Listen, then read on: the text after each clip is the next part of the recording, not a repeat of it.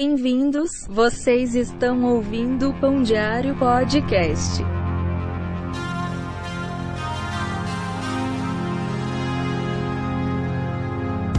DJ Azeitona.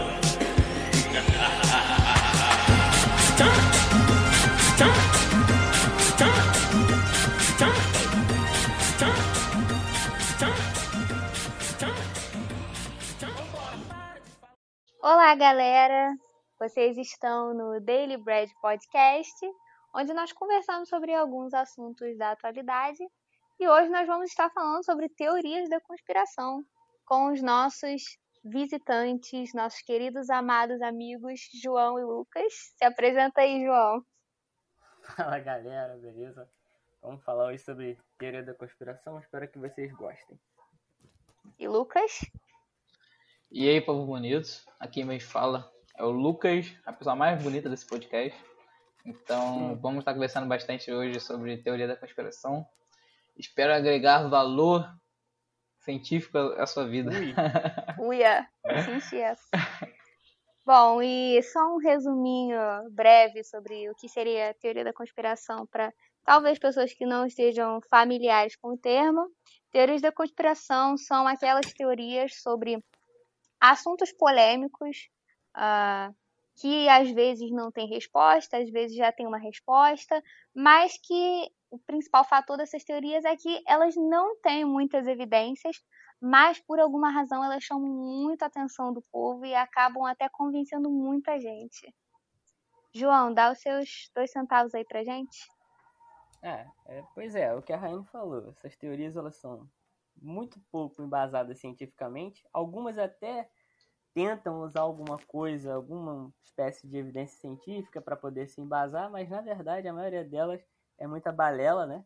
Só que é esse negócio, elas são essas teorias elas tomam uma proporção muito grande e atingem muitas pessoas, o que é ruim, né? O que é péssimo, na verdade. Eu, eu por exemplo, eu não acredito em teoria da conspiração, mas é, eu também não vou tomar vacina porque eu não quero virar jacaré. Brincadeiras à parte.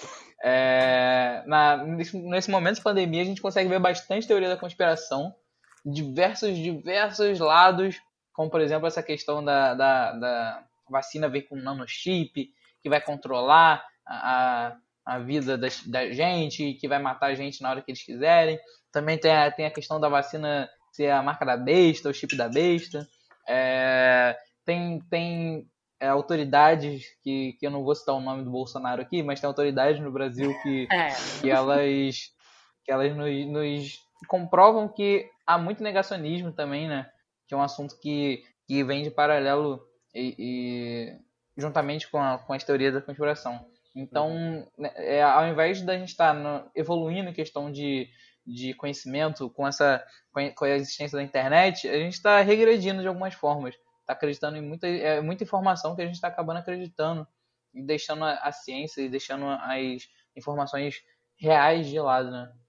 Uhum. É, Aí você vê que, que tornou as teorias da conspiração acabaram virando um interesse, assim, acabou criando uma, uma comunidade, né? Virando um tipo de hobby, porque é muito mais interessante, muito mais é, entretenimento, né? Para mim entrar no YouTube e assistir um, um vídeo falando sobre teorias loucas de, de como, sabe, ah, estão tentando erradicar metade da população mundial, ah, o Big Bang, sabe? Essas teorias loucas, assim, é muito mais interessante, muito mais entretenimento do que eu chegar lá e, e pesquisar é, fatos científicos ou uma explicação é, com provas e tal sobre algum tipo de assunto. É, uhum. pois é. Não, então, como o Lucas falou, atualmente as teorias estão relacionadas principalmente ao momento que a gente está vivendo. Só que, tipo assim, dá para citar várias teorias da conspiração, que, tipo assim, algumas um pouco mais inofensivas do que outras, né?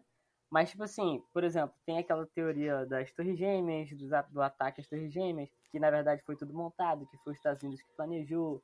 Tem a teoria de que a AIDS foi uma, uma, um vírus que foi criado para ser uma arma biológica aí se espalhou na África. Então, uma série de coisas que as pessoas inventam. E como vocês disseram, fica nesse grupinho, né? Aquele troço fica ali é, só, só sendo trabalhado. e as pessoas ficam cada vez mais é, quase abduzidas naquilo que elas acreditam e não tem um, um, debate de ideias, né? Pois é.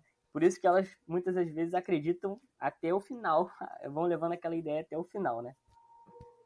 É, tem até uma reportagem lá dos Estados Unidos, da CNN, que ela, que ela diz sobre as últimas eleições dos Estados Unidos, que foi uma teoria da conspiração é, é criada pelo, pelo movimento do, das pessoas que gostam do Trump, talvez até com, com o próprio, que falando que teve, teve alguns, algumas fraudes na teoria, na, na, nas eleições do, dos Estados Unidos, e eles não aceitavam e etc. Então foi uma teoria da conspiração de uma forma muito direta com a política, muito direta com algo, algo que realmente acontece e que pode influenciar a sociedade. Então é algo totalmente danoso à sociedade, né? Pode, pode causar muitos danos, pode causar muitas consequências.